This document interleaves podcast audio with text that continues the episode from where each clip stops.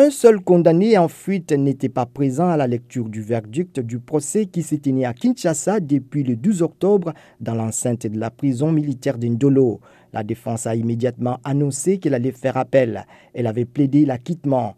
Un autre procès devrait donc avoir lieu devant une cour militaire. Présenté comme membre d'une bande des criminels de droit commun, coupeurs de route et kidnappeurs, les condamnés ont été reconnus coupables du meurtre de l'ambassadeur de l'Italie en République démocratique du Congo, Luca Atanasio, de son garde du corps italien, des carabiniers Vittoro Iacovacci et d'un chauffeur congolais du programme alimentaire mondial PAM, Mustafa Milambo, le 22 février 2021 à l'entrée du parc Virunga dans le Nord Kivu.